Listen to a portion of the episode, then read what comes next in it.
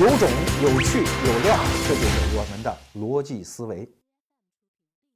感谢各位来到逻辑思维捧场。今天的节目，我们聊一聊蒋介石这个人，你懂的。这个人身上有太多的是非，而我们这个节目呢，偏偏不爱谈是非，因为在我看来啊，是和非是同一个层次的东西。你想，一个人活了那么一辈子，而且在那样的位置上，你要想找到一个材料论证他是一个魔鬼或者是一个圣贤，有什么难的呢？哎，所以这没意思啊，包括做翻案文章都没啥意思。我们感兴趣的是啊，帮各位找到一个新的认知角度，来重新看这个时代、这个人物和这些事件啊。哪怕这个角度呢充满了偏见，哎，但是只要他有一点点新意，他在逻辑上能够自洽，我觉得这都是进步。为啥？因为是非是别人的是非嘛，认知才是自己的认知嘛。啊，那蒋介石这个人呢，其实无论是生前还是死后啊，各方的力量都试图去涂抹这个人，现在已经面目全非啊。这还不是说他的政敌呀，或者是他的后辈利用他的那些人。包括他自己也在这么干，哎，那个时候是没有美图秀秀啊啊，如果有，他自己早就不知道把自己拍成什么样了。蒋介石这一辈子最爱秀的一张照片啊，在朋友圈里可不见得是自己的美容照啊，而是他和孙中山之间的那张合照，就是这张啊，就是孙中山坐着，他一身戎装站在他身后，这在暗示什么？就是我是孙中山孙总理的继承人。那真是这么回事吗？当然不是。我们现在觉得是，那是一个观念中的误解。就像很多儒家说孔孟之道，好像孔子和孟子就是师徒俩人似的啊。其实不是嘛，这两个人相差一百多年，在孙中山和蒋介石之间其实也没啥关系啊。他更不是继承人之间的关系。哎，这问题就来了。他既然不是继承人，蒋介石为什么突然能够窜起成功呢？啊，而且就是短短的不到十年的时间。可是接下来的问题是，他既然那么成功，尤其在抗战刚结束的时候，他已经是一个响当当的大国领袖，拥有崇高的威望，他后来怎么又败了呢？所以蒋介石一生啊，身上有这么个两大疑团。那今天我们在一期节目的时间里，我们试试啊，能不能把它从某个偏见或者说认知的角度把它给说清楚。好，我们先来说第一个问题：蒋介石是怎么窜起的？哎，这就要回到一九二五年的三月十二号那一天呢，孙中山先生在北京逝世。哎，你会觉得很奇怪，一九二五年这不是北洋军阀统治时期吗？当时北京是在奉系军阀张作霖的手里呀，孙中山先生的革命政府是在广东啊，他怎么会死在北京呢？对呀，一九二四年孙中山先生北上，这是当时中国政治的一件大事儿啊。广东的革命政府和北洋军阀政府谈谈看嘛，看看能不能不打仗来统一啊。当然，这个时候的孙中山已经是癌症的晚期，所以一九二五年的三月份他死在北京。这就给广东的革命政府留下一个大难题啊！因为孙中山死的时候没有指定接班人，那至于为啥，现在是不知道了。也许是因为有民主意识吧。我死了，你们谁接班？你们自个儿选呢？那现在广东那边啊，有资格继任的那前四名是确定的，请注意，这当中没有蒋介石。蒋介石的地位呢，这个时候最多能排第五。什么叫最多呢？我打个比方啊，现在中国的大学，北大、清华是争第一，那剩下的呢，谁也不敢说我是第一、第二，但是呢，都在争老三。像什么人民大学、复旦大学，都说我是中国第三啊。哎，所以前四名的位置是定下来的，蒋介石是最多排第五，而且还不一定啊。那前四名是谁呢？大概是汪精卫、胡汉民、廖仲恺和许崇智。汪精卫的名气当然是最大的了，大汉奸嘛。我们以前节目讲过，当时他可不是汉奸啊，那是举国的国民偶像小鲜肉。首先长得非常的好看啊，就跟今天鹿晗那个位置似的。我看徐志摩讲过一段话，说胡适之先生说，如果我是一个女人，我会嫁给他的呀。当然，徐志摩是个诗人，说话到底靠谱不靠谱，我也不知道啊。那汪精卫当时主要还是革命志士，这段故事我们以前讲过啊。那孙中山死在北京，汪精卫就在他的身边，而且一九二五年的一月份，他亲手起草了叫总理遗嘱，后来孙中山在上面签字啊，这就是孙中山最后的政治交代。其中最著名的那句话，我们在影视剧里都看过，叫“革命尚未成功，同志仍需努力”，这就是汪精卫的手笔。所以他一生都是孙中山的左膀右臂，那在党内的地位当然非常高。啊，有希望当继承人。那第二个人呢，叫胡汉民。胡汉民在国民党内的地位，其实比汪精卫资格还要老啊。你看，汪精卫是十九岁当了秀才嘛，胡汉民是二十二岁就中了举人呐。而且从最早的同盟会啊，包括更早啊，他都开始追随孙中山。当时搞一系列的起义，胡汉民筹款的功劳也非常大。后来，孙中山当了中华民国的第一任临时大总统，胡汉民呢就是他的总统府的秘书长啊，所以他也是孙中山的左膀右臂。而且，孙中山在一九二四年不是去北京吗？在广东当这个看守的大元帅，就是代行孙中山的职权的，就是胡汉民。所以你说他的党内地位高不高？那胡汉民和汪精卫两个人的私交还非常好，好到什么程度啊？你看，汪精卫刺杀清廷的摄政王载沣，不是被抓起来了吗？哎，当时就说要判了死刑啊。这胡汉民就急的呀，得营救啊，没有钱怎么办呢？哎，借了一大堆钱，跑到澳门去赌。澳门当时就是很著名的赌场啊，结果是血本无归。后来自己有一天做梦，梦到汪精卫被处死了，嚎啕大哭，据说把邻居们都给吓醒了。那汪精卫对胡汉民也是这份感情啊。后来胡汉民啊，把遗嘱什么都写好了，去组织黄花岗起义，那也是传来消息说他死了，其实没死啊。那汪精卫也是当时一声痛哭，就昏死过去了啊，甚至还写了一首诗，叫“可怜两人血，不做一处留”啊，真的是真情实感。当然后来这两个人撕了啊，这是前两个人。后两个人大家可能不太熟悉，一个叫廖仲恺，这个人呢，当时是国民党的左派。什么叫左派啊？就是坚定的支持孙中山所谓的联俄联共扶助农工三大政策啊，就是一定要跟苏联搞好关系，一定要跟共产党搞好关系啊。所以后来廖仲恺的妻子何香凝，包括他的儿子叫廖承志啊，一直和共产党是朋友。这是一个人，还有一个人叫许崇智。许崇智是当时广东军队的总司令，那当然是深得孙中山的信任。而且他们老许家是当时广东的世家大族啊，那是根深叶茂。他还有一个很著名的堂妹叫许广平，对，就是鲁迅后来的第二任妻子啊。许崇智一九二七年之后啊，基本上就脱离了政界。一九三六年，就是抗战前夕，就迁居到了香港。后来一九六五年才死。但是后来他对中国现代史的影响就没那么大了啊。但当时这四个人可是构成了完整的班底，围绕孙中山。你看，汪精卫是他的文胆，胡汉民负责行政事务，总抓一切啊。廖仲恺是负责对外联络和很多党务工作，兼了很多很多的职务。而许崇智握有军权，那这个班底就够用了嘛？这里面没有蒋介石什么事儿啊？那你说为啥蒋介石混得这么惨呢？哎，很简单，三个原因。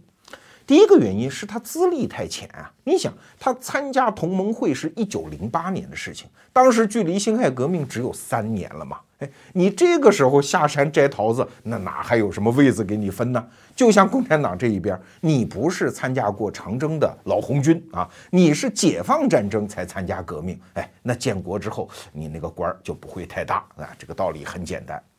那第二个原因呢，是蒋介石的学历不好啊，大家看不起他。蒋介石后来扯了一生的大谎，就是他声称自己是日本士官学校毕业的。日本士官学校是日本很著名的一个培养军事将领的学校，这里面毕业了很多中国的人才啊，像我们知道的什么蒋百里呀、蔡锷呀，就小凤仙她干老公啊，还有什么阎锡山呢，包括我们刚才讲的许崇智，都是日本士官学校毕业的。这在当时军界那算是科班毕业啊。那蒋介石其实是什么呢？他是一个叫正武学校毕业的。这咋回事呢？我们以前节目介绍过一个背景，就当时很多中国的留学生都去日本留学，但是水平是参差不齐。后来日本的教育界一看，这有的人水平实在不行啊，尤其是日文什么，那这样就给他们办一些预备班啊。这个正武学校就是预备班。那蒋介石在里面，现在我看资料啊，主要的工作就是喂马嘛，或者是给马擦身子，就是孙悟空当年干的那个活，叫弼马温。那蒋介石怎么好意思承认呢？哦，你是北大的，我是北大门口那补习班的啊。所以蒋介石一生都在撒一个弥天大谎，说自己是日本士官学校毕业的。据李宗仁回忆啊，有这么个事儿。蒋介石后来不是当了北伐军的总司令吗？啊，北伐成功之后，就给在北京的，就是日本士官学校的中国同学会捐了一笔巨款。当时就有人问呢，哎，我们那时候哪来这么一位同学呀？哎，旁边有人说，算了算了算了，他现在官那么大，而且捐了这么多钱啊，我们就承认吧。哎，后来这就一直说下来了，这是学历低。还有一点。他在革命队伍当中的表现也不怎么样啊。他自从参加革命之后，一直到一九二四年，有据可查的脱队记录多达十四次。什么叫脱队呢？就是动不动就跑掉了啊，叫讲跑跑。那跑的原因呢，可能是因为啊我病了，或者是我家里人病了啊，我要休息啊。世界很大，我要去看看，反正动不动就走了。有的时候是勃然而去，就是很愤怒的摔咧子走了；有的时候是留书而去啊，就写封信；有的时候干脆就是不告而别。我们就说最后一次啊，一九二四年，当时广东的革命政府要成立黄埔军校，那蒋介石呢是筹委会的主任，他心说这筹委会主任将来正式成立，我不就是校长吗？哎，但是孙中山眼里的校长其实是许崇智啊。后来，蒋介石一得知这个消息，气得要死，干脆又跑回浙江的奉化老家。后来看也不是个事儿啊，因为就有这么一个军事人才嘛。当时广东革命政府里主要是政治家和革命家呀，啊，哎，那好，就又派许崇智到奉化去劝他回队啊，这蒋介石才回来。所以他这个黄埔军校的校长啊，是闹来的。那你说当上校长也成啊？其实这个校长只是个三把手。因为黄埔军校的一把手是孙中山亲自兼的，那叫军校的总理啊。那二把手呢是廖仲恺，是军校的党代表。三把手就是主持日常的训练事务的，才是这个校长蒋介石啊。所以当时的地位其实不怎么高了。那就奇怪喽，蒋介石的前面有四个人，这是四座大山呢。但是他只花了一年多一点的时间，就担任了国民党的头号人物。这四座大山他怎么翻过去的呢？哎，整个过程非常戏剧化。我们还是回到那个时间点，就是一九二五年的三月十二号，孙中山先生去世。他身边地位最高的人，当然就是汪精卫啊。那处理完丧事之后，他带着一众人马就回到了广东。但是请注意，汪精卫第一站没有去见胡汉民。我们前面讲这两个人私交很好啊，一听说对方死，要哭得死去活来。但是这个时候，大家心里可就存着一份算计啊，就是中山先生留下来的这个位置，我们俩都是最有力的继承人，那各自有各自的算盘。那如果我回去第一面就见了胡汉民，那胡汉民自然有主场优势啊。他现在是孙中山在广州职权的代行者嘛，哪怕说一句话啊，说兄弟辛苦了啊，先洗把脸，吃顿饭，咱俩再聊吧。你一听他安排，你马上就是二把手啊。所以汪精卫没去见他，去见谁呢？什么许崇智啊、廖仲恺啊，包括蒋介石，就这些头面人物，他们找了一个地方先密会了一把。当然，这次见面最重要的人物还不是这些人啊，而是苏联顾问鲍罗廷。因为当时广东政权在中国的那么一个角落上，你要能够生存，苏联老大哥的地位是很重要的，出钱出枪出顾问呐。其中这个鲍罗廷其实就是代表斯大林嘛，在这儿指导这个地方的革命工作。那你说他重要不重要嘞？这几个人一商量，说得了呗 啊，汪先生啊，呃，比较好打交道，这样咱们就选你吧。因为当时鲍罗廷啊，私下跟别人讲了几句话啊，说这个胡汉民呐特别难打交道，但是汪精卫这个人呢，一看就有野心，好利用，这是他私下说的话啊。所以他们一商量，好，我们就选你了。当时是凑了十一个人啊，也假模假式弄了一个选举。据说当时有一个细节啊，就唱票人说，嗯，我们发出选举人票十一张，收回选举人票十一张。汪先生，汪精卫先生十一票当选，那他都不能相信自己的眼睛，然后又念了一遍，嗯，汪精卫先生十一票当选，说明什么？汪精卫自己也投了自己一票嘛，啊，然后就新成立了这么一个国民党的中央。而胡汉民得知这个消息呢，还是在报纸上看到的，当然还给他封了一个官儿，叫外交部长啊。你想，当时这个政权，国际上除了苏联没人承认呢，这个外交部长就有点像我们今天开玩笑讲蒙古国的海军部部长，那那个意思，就等于把胡汉民给挂起来了。你看，这就是格局演化的第一个阶段。虽然蒋介石前面四座大山仍然在，但是格局松动了，而且蒋介石作为一个重要的棋子儿，已经上了棋盘呀。紧接着发生了第二件事儿，就是一九二五年八月份的廖仲恺被刺案。廖仲恺不是一般人啊，他是这个时候广东政局的一个重要纽带。国共合作，他是纽带；苏联帮助国民党，他也是重要的中间人。而且这个人在民间的声望非常好，所以他这一被刺杀，这边就得想：这国民党右派要干什么呀？后面还有什么阴谋啊？所以纷纷要求严查。于是当时成立了一个三人委员会，你看哪三个人啊？汪精卫、许崇智和蒋介石。蒋介石是重要的棋子儿嘞啊！你说这当中怎么没有胡汉民呢？对，胡汉民有重要的嫌疑。当然不是说他本人刺杀了廖仲恺，而是他的一个堂兄弟是一个重要的嫌疑犯。这个堂兄弟啊，哎，说实话，在当时的广东名声也不太好，人缘也不好啊。据说孙中山在生前讲过这么一句话：说欲令展堂革命，必先杀其兄弟。展堂就是胡汉民的字。说这个胡展堂啊，简直太被他这个兄弟控制了啊！因为本身是个好人，但这兄弟实在不好。那孙中山还说，呃，欲令汪精卫革命，必先使其和其太太离婚啊！因为汪精卫是个妻管严嘛，他老婆是著名的陈璧君啊。好，那这个时候胡汉民已经被重要的怀疑，甚至汪精卫和许崇智还签了命令，说派军队去把他抓起来。这时候发生了一件很搞笑的事儿啊！就军队到他家的时候，胡汉民一看，哟，来抓我了，就赶紧跳窗从后院给跑了。他跑哪儿去了呢？他跑到汪精卫家里去了。因为我们两家原来私交那么好啊，他没想到汪精卫要抓他，跑到他家去。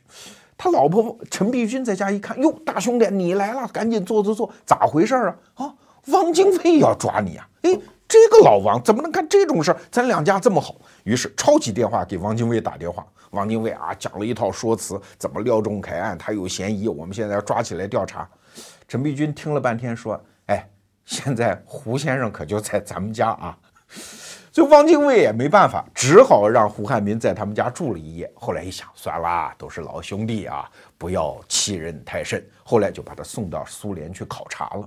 紧接着呢，许崇智又被牵扯到这个案子里来，因为他毕竟是广东军队方面的最高领导人嘛。而廖仲恺案调查起来好像背后有一些军方的背景，所以很多舆论就开始要求调查许崇智。哎，这个时候蒋介石真的是调虎离山呢，就给他写了一封信，说：“二哥啊，你看现在舆论对你也不谅解，风气对你不利啊，要不你暂避一下，我给你点钱，你先走吧。”过个半年一载的，等风气平息了，我再让你回来重掌军权嘛？这个许崇智真的是一个谦谦君子啊，呃，没想到蒋介石有其他的心思，说算了，此事是非之地，我走了，从此就淡出了中国政坛啊。而蒋介石从此就握有了广东的军权，因为他是黄埔军校的校长，又深得许崇智的信任啊，成为军方的第一号人物。所以到此你看。廖仲恺案最大的获益者是谁呀？表面上汪精卫也获利了，因为后面一帮跟他的竞争者从此出局嘛。但是真正获益的是蒋介石，他原来前面四座大山，现在死了一个，撵跑了两个。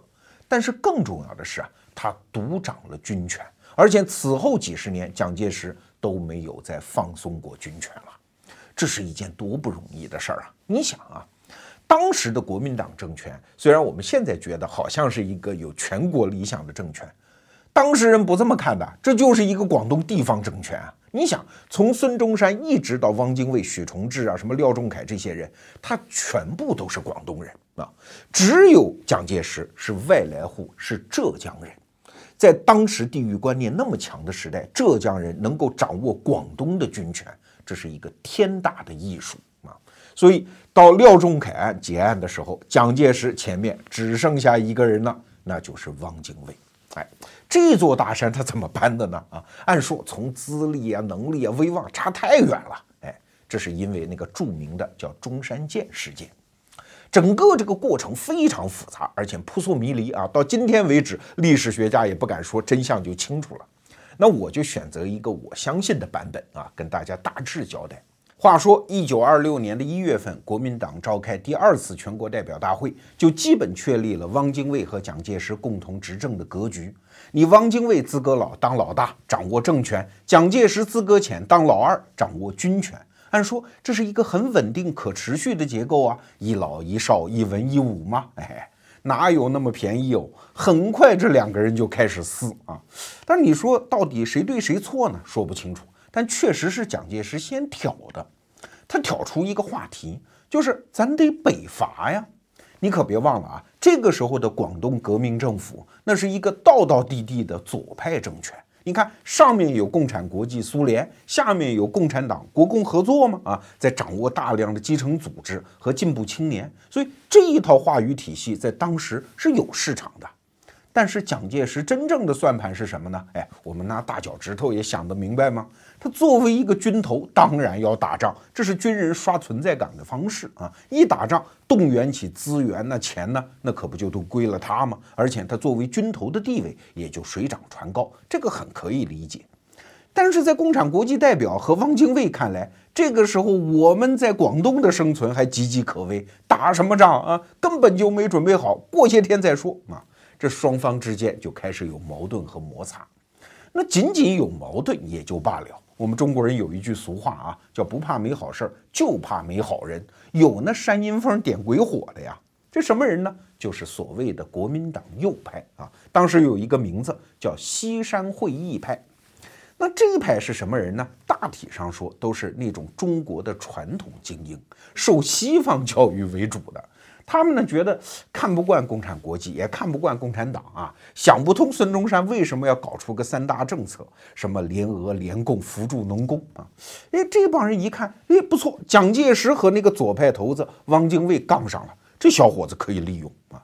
所以现在历史学家虽然没考证清楚啊，但确实当时非常诡异的就发出了一份调令，把一艘军舰叫中山舰就调到了黄埔，哎。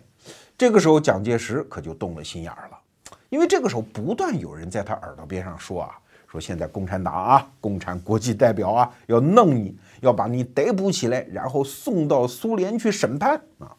哎，蒋介石一听，刚听到这个消息，突然又看见中山舰直奔黄埔而来。你说他能不动心吗？啊，这就像《三国演义》里面的那个情节啊，曹操看见吕伯奢一家，又是派人去打酒，又是在这磨刀，这是不是来弄我呀？哎，所以他就痛下杀手。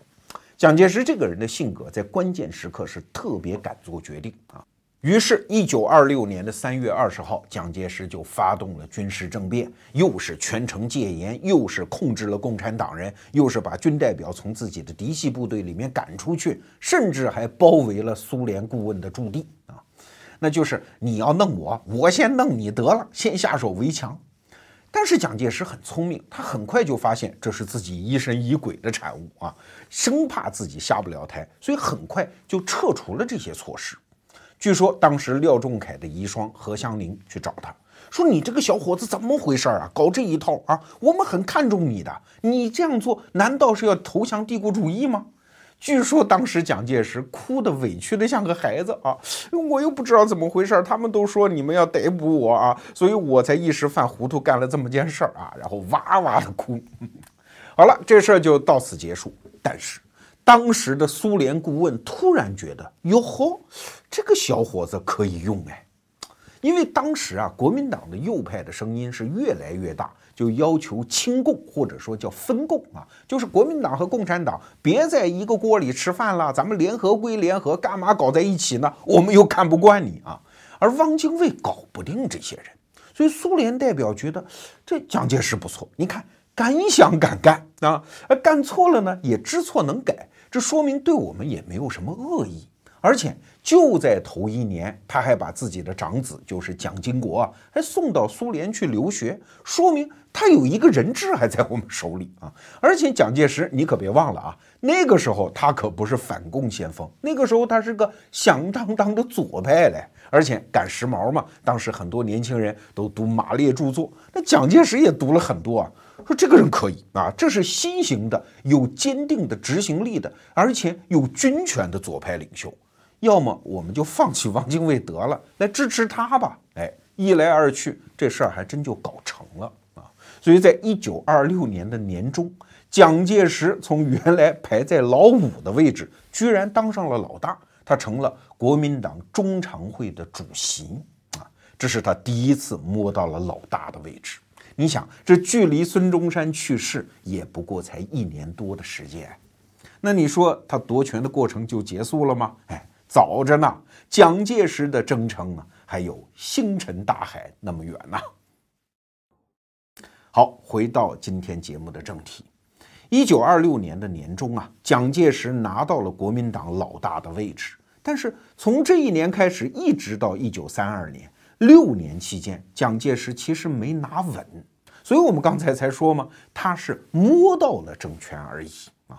当然，这六年时间的历史发展特别的复杂，什么宁汉分立呀、宁汉合流啊、国共反目啊，就是四一二反革命政变呀，啊，包括中原大战呐等等啊，历史非常复杂。我们今天只说两个问题：第一，蒋介石为啥站不稳呢？第二，为啥他后来又站稳了嘞？啊，为啥站不稳呢？大概是这么几个原因。你虽然是北伐军的总司令啊，好像北伐成功了，那你作为总司令应该论功行赏，你功劳最大，对吧？但是大家发现这个人打仗其实不行啊。你看北伐那么多支军队，蒋介石真正的嫡系军队是第一军，第一军就是全部由黄埔师生啊构成的这么个军队。你想啊，黄埔军校建校也没有几年，二十四年才建校嘛啊，这个时候已经拉出来北伐了，所以很多科目训练呀什么都不行啊。这一帮学生兵打仗靠的是一股勇气，和那些老军阀的军队他怎么比嘞？所以我们知道北伐最狠的就是叶挺带领的第四军啊，这叫铁军。那他的班底是原来的老粤军呐，就是军阀混战时期的那个粤军呐啊。另外就是像第七军，这是桂军桂系啊，就是后来的李宗仁、白崇禧的队伍。所以啊，第一个阶段的北伐主要打的是湖南、湖北的吴佩孚和华东的孙传芳。那主要的硬仗可都是人家第四军、第七军打的。你蒋介石的嫡系部队不仅没帮上什么忙，还老打败仗嘞。像在南昌啊，在徐州啊，这都是蒋介石自己指挥的败仗啊！你一个军人老打败仗，怎么能够服人呢？啊！所以后来李宗仁、冯玉祥这些人又把汪精卫给弄回来，在武汉成立了一个国民政府啊！那不管怎么说，从道理上讲，政府总在军队上面。所以蒋介石这个一把手没当几天，这乌纱帽还没捂热就飞了啊！蒋介石当然不干了，跑到南京也起了这么一摊子，也叫国民政府啊，这就是宁汉分立啊。但是后来国民党内的大佬支持他的实在是太少了，所以他当了几个月吧，在一九二七年的八月份就灰溜溜的下野，这是他第一次下野啊，这就又是宁汉合流嘛，这是第一个原因。那第二个原因，大家想啊。那个时候，中国的上上下下已经看北洋军阀演这出猴戏十几年了，这都是军人当政啊。那现在好不容易搞出一个号称叫革命政府，怎么又是一个军人呢？蒋介石的出身就是军人吗？没人当时认为他是一个政治家啊，所以这个出身让大家看不起他。当然，更重要的是第三个原因，就是蒋介石的个人性格。那个时候他也可能比较年轻吧，什么事儿都得我得着啊，我得兼一大堆职务，都没别人活路。而且国民党内的这些大佬一想，哎，你毕竟在一九二六年的三月二十号还发动过军事政变嘞，这说明你是一个一言不合就要动粗的人嘞。大家为什么要辅佐你嘞？啊，所以基本上因为这三个原因，蒋介石在这六年其实混得并不好。哎，但是他后来怎么又站住了脚跟呢？哎，他主要是抓住了两点：第一是抓住了党统，第二。是抓住了财权啊！这话怎么讲？我们一个一个的讲啊。一九三零年的时候，有人写了一本书，叫《近三十年来中国政治史》啊。这里面提出一个很重要的判断，就是一九三零年，就是北伐成功之后，中国的政治风气其实发生了变化。原来争的是法统，现在争的是党统。哎，这中间有什么区别？所谓的法统就是国家的这个宪法构架，所以你看辛亥革命之后打的那些仗啊，什么护法战争、护国战争，大家争来争去啊，虽然也是靠枪杆子呀，但是还是争的是宪法。但是北伐之后啊，国民党是一家独大，这个时候法就变得不重要了，重要的是谁在国民党里面拥有最正当的继承权，这就叫党统。那蒋介石是怎么拿到党统的呢？哎，刚才我们讲到啊，一九二七年的八月份，他灰溜溜的下野，下野之后可没有找一个角落去哭泣啊，他去结婚了啊，娶媳妇去了。这就是蒋介石迎娶了宋美龄。当时啊，报纸上登出了一个标题，叫中美合作，因为蒋介石叫蒋中正嘛，里面有个中字，宋美龄里面一个美字，合起来中美合作。这当然是新闻媒体搞的那个标题党了，但是这段婚姻对蒋介石的意义太大了。第一个意义，那当然就是中美合作，因为宋家三姐妹，包括宋子文，都是美国大学毕业的，在美国人看来，哟吼，我们文化浸染出来的这中国人一家子，回到中国，嫁给了当时最重要的一个青年将领啊，这是咱们美国人的女婿啊，而且还让这个人皈依了我们的基督教。所以从此，美国人支持蒋介石，就有了这么一份血缘上的香火之情。这后来的作用，在抗日战争期间就体现出来了。那第二点呢？蒋介石终于拥有了亲戚关系的私家班底，什么小舅子宋子文呐，还有那个连襟孔祥熙啊，所谓四大家族嘛，啊，这个时候就基本成型了。当然，更重要的作用就是拿到了党统。你别忘了，宋氏三姐妹的老二是宋庆龄啊。是国母啊，是孙中山的遗孀啊。他娶了宋美龄之后，他跟孙中山的关系就变成了连襟啊。那在普通老百姓看来，人家是一家子。蒋介石说是孙中山的继承人，这事儿可不就是可信吗？啊，当然蒋介石也没有那么妄自尊大了。虽然我跟孙中山是连襟，但是我仍然是自降一辈，我是他的学生，我是他的继承者啊。甚至他是国父，我是他儿子啊。这就叫了一声爸爸。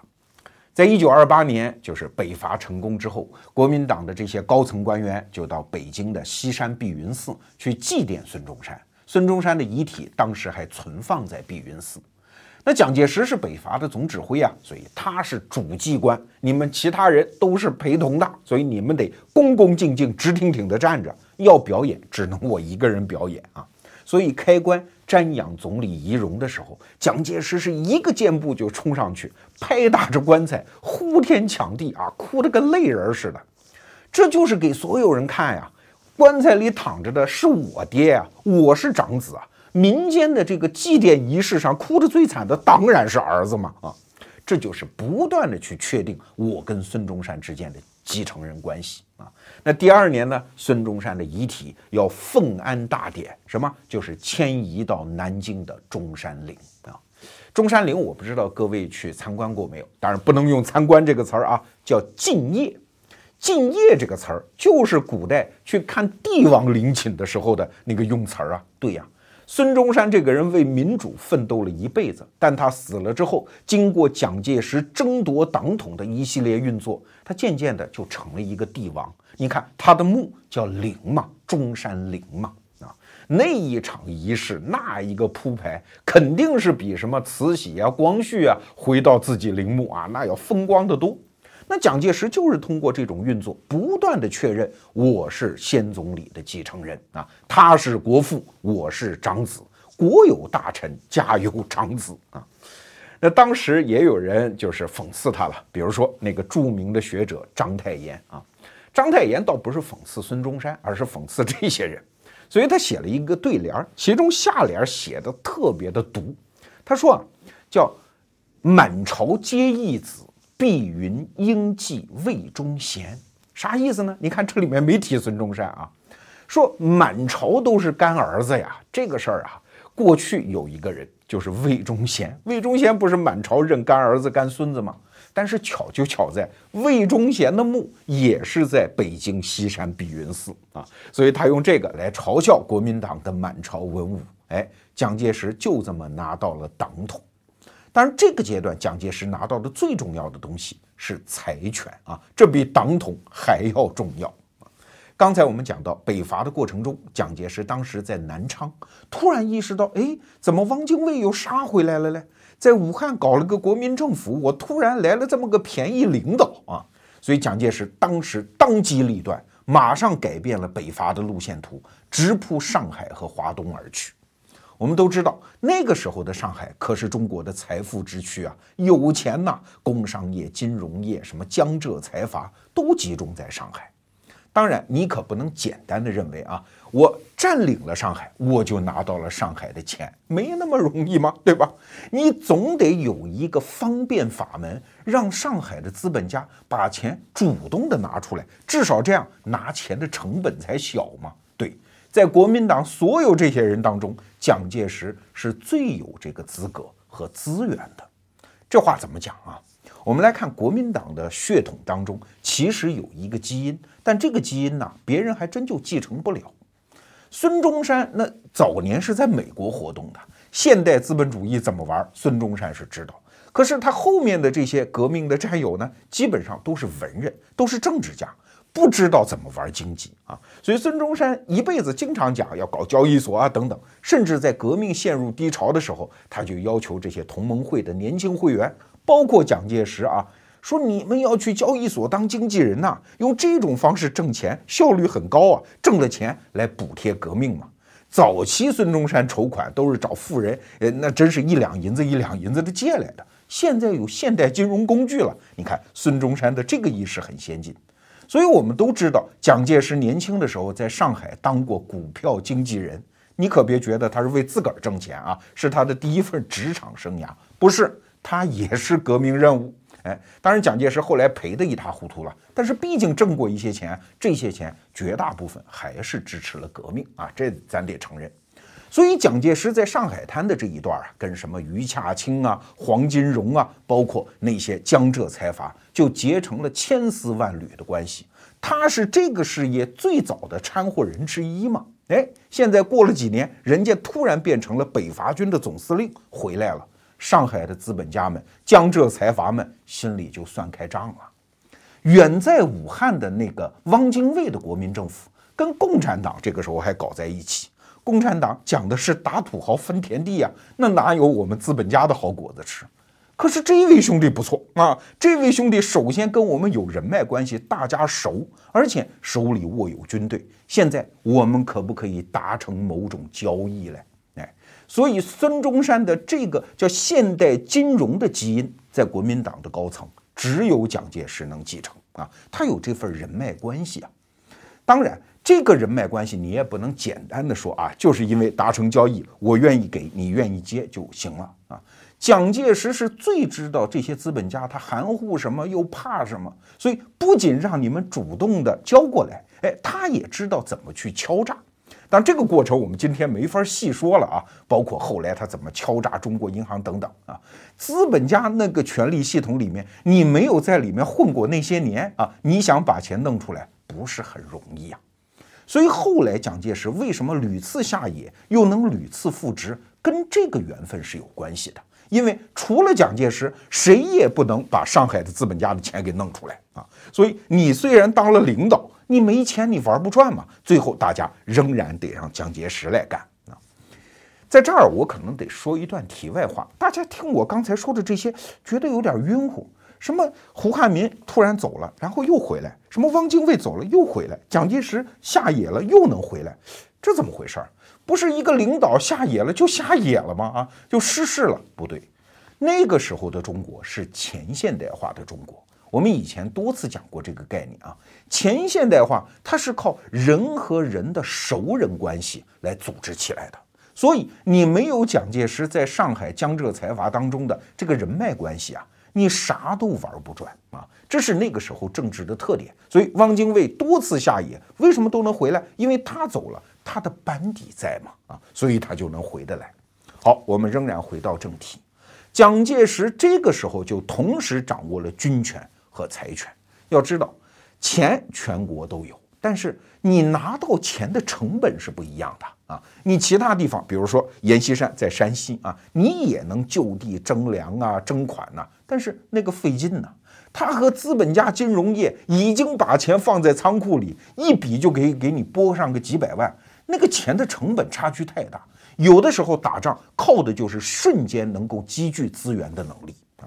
所以后来新军阀混战，就是所谓的中原大战。蒋介石和李宗仁、冯玉祥、阎锡山这打仗的过程中，蒋介石就是占这个便宜啊。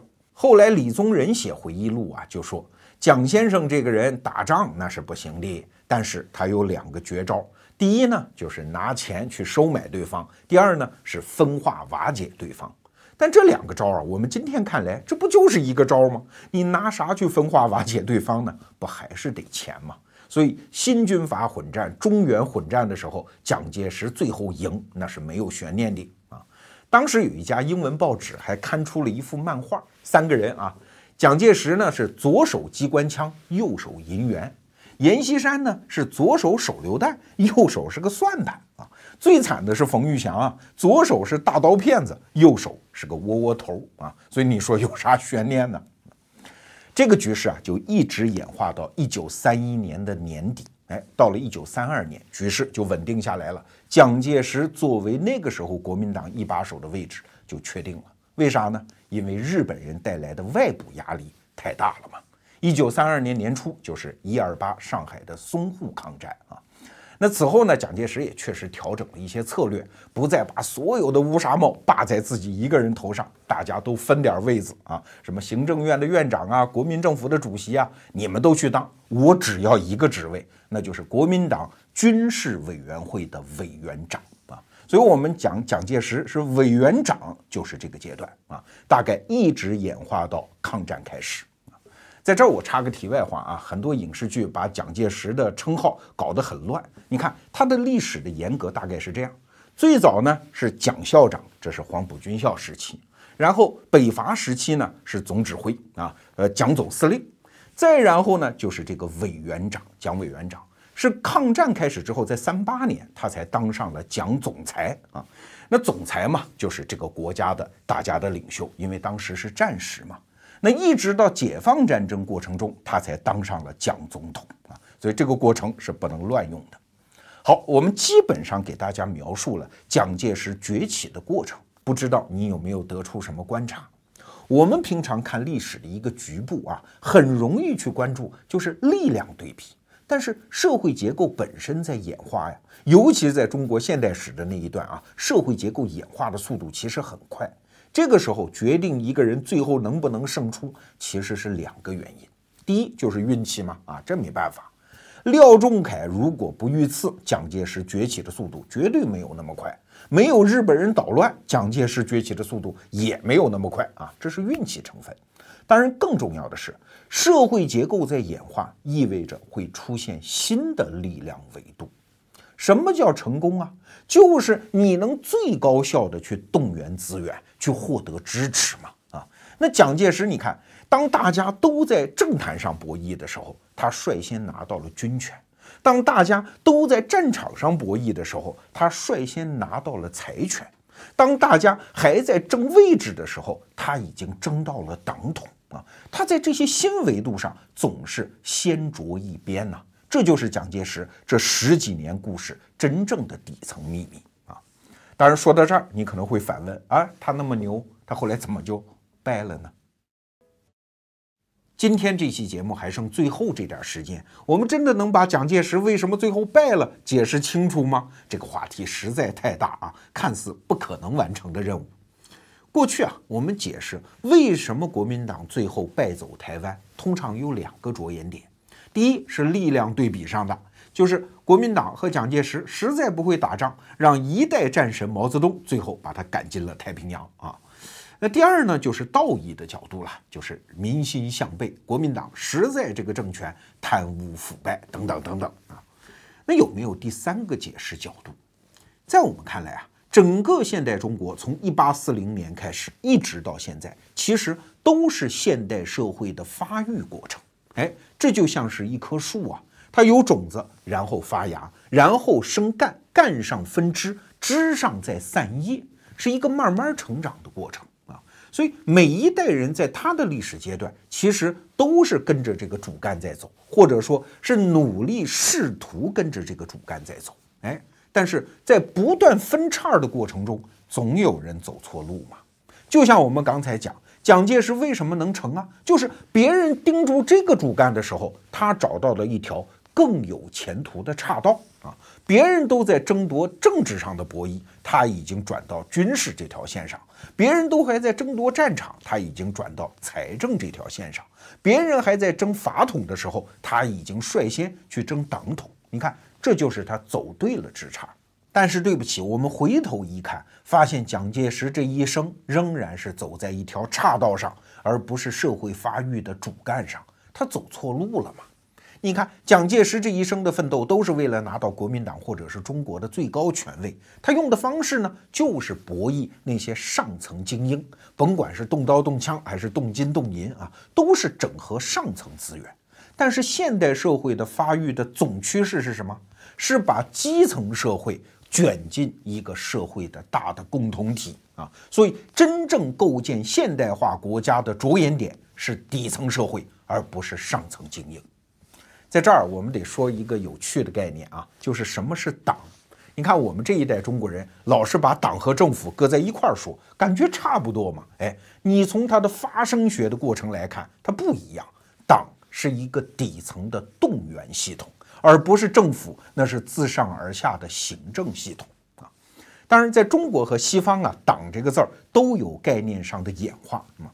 在中国文化当中，“党”这个词儿可不是什么好词儿啊，什么党同伐异啊、朋党啊，我们以前节目也讲过。那当然了，党在中国古代社会当中，就是上层的一些官僚在朝堂里面结成了利益共同体，小团伙嘛。老百姓看不起你，皇上恨死你了。西方也一样，最早的党，你看那个词儿叫 “party” 嘛，不就是聚会吗？一小帮人搞在一起嘛。像英国最早的托利党啊、辉格党啊，都是议会把门关起来，那些议员们结成小的团体啊，互相撕。所以这跟底层社会是没啥关系的。对前现代化社会，你可以忽略底层社会，搞定上层就是搞定一切。但是现代化社会不行啊啊，因为底层社会跟你进入一个同样的嵌套型的社会结构。虽然他比你穷，社会地位也不如你，但是你不能忽略它的存在嘛。现代社会的政治家，你只有两条道可走啊。第一条道呢，就是把权力下放；还有一种呢，你想搞独裁是吧？那你也得拿枪顶着底层老百姓的脑袋，才能让他就范呢。反正你不能忽视他的存在啊。像秦始皇搞独裁，完全不用这一套，搞定上层就可以了。所以你看，西方的政党也有这么一个演化的轨迹啊。最早的托利党后来就演化成了保守党，最早的辉格党就演化成了自由党。那什么叫现代型政党呢？最大的区别就是，它是一种对底层社会的动员体系啊，他必须把自己的一切理想啊、纲领啊，都诉求于对底层人民的表达。那最早的国民党也是想构建这样的一个党啊啊！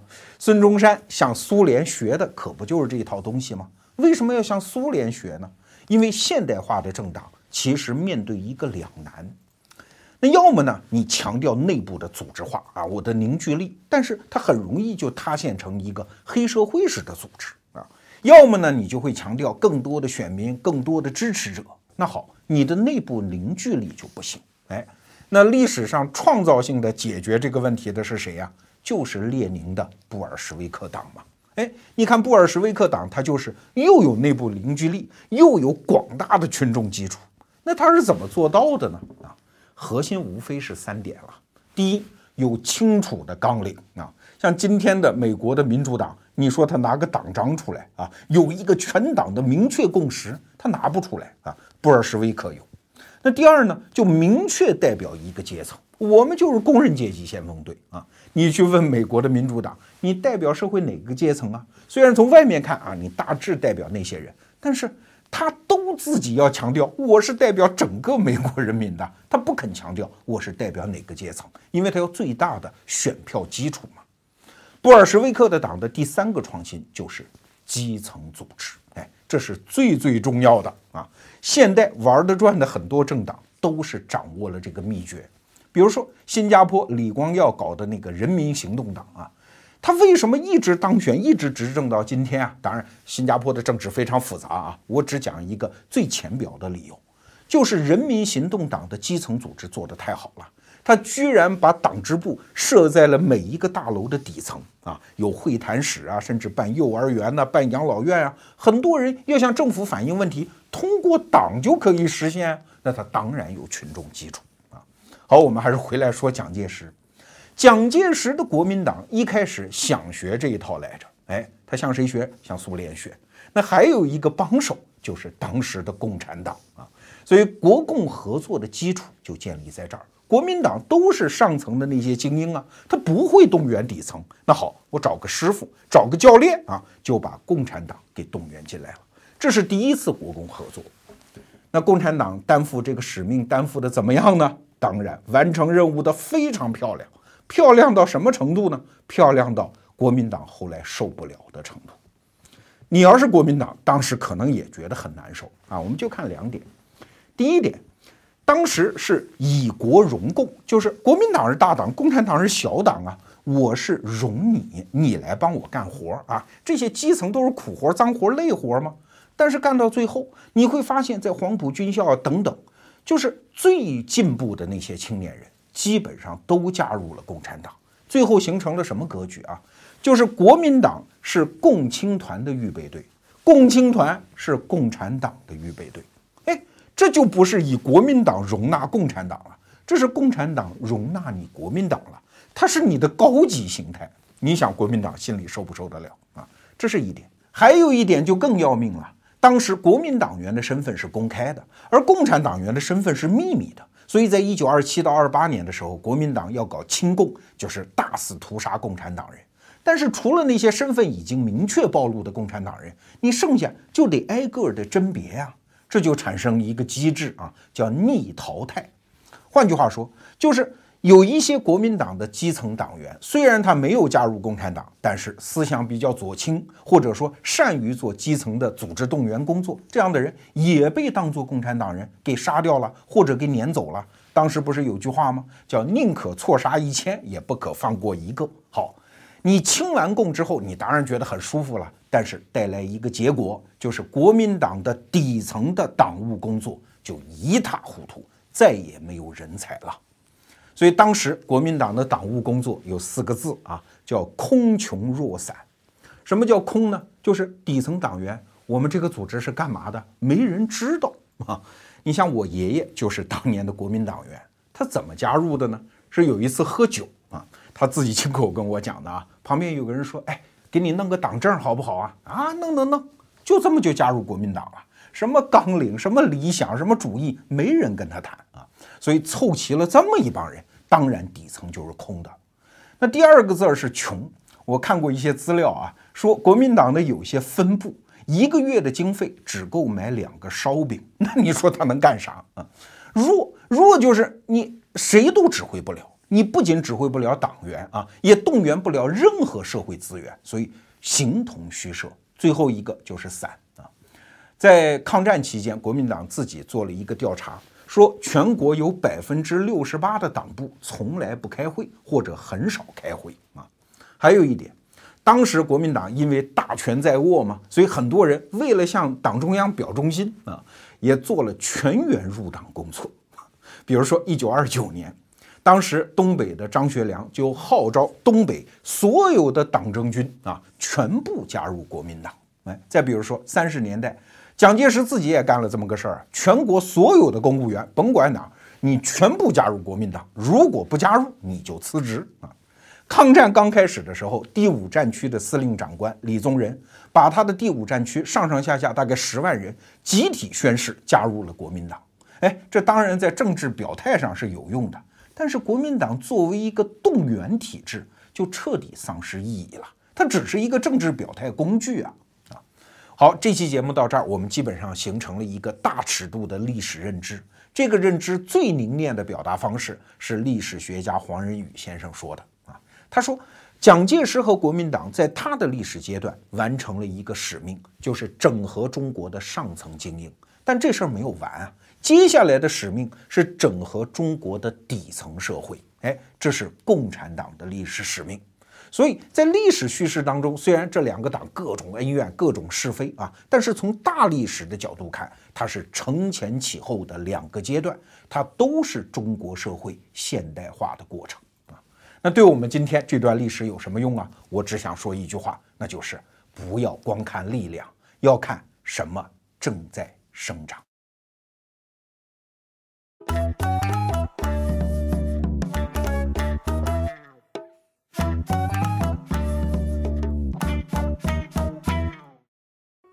怎样才能第一时间收听逻辑思维的音频节目呢？您要是想第一时间听到我们的新节目，就赶快点一下关注吧。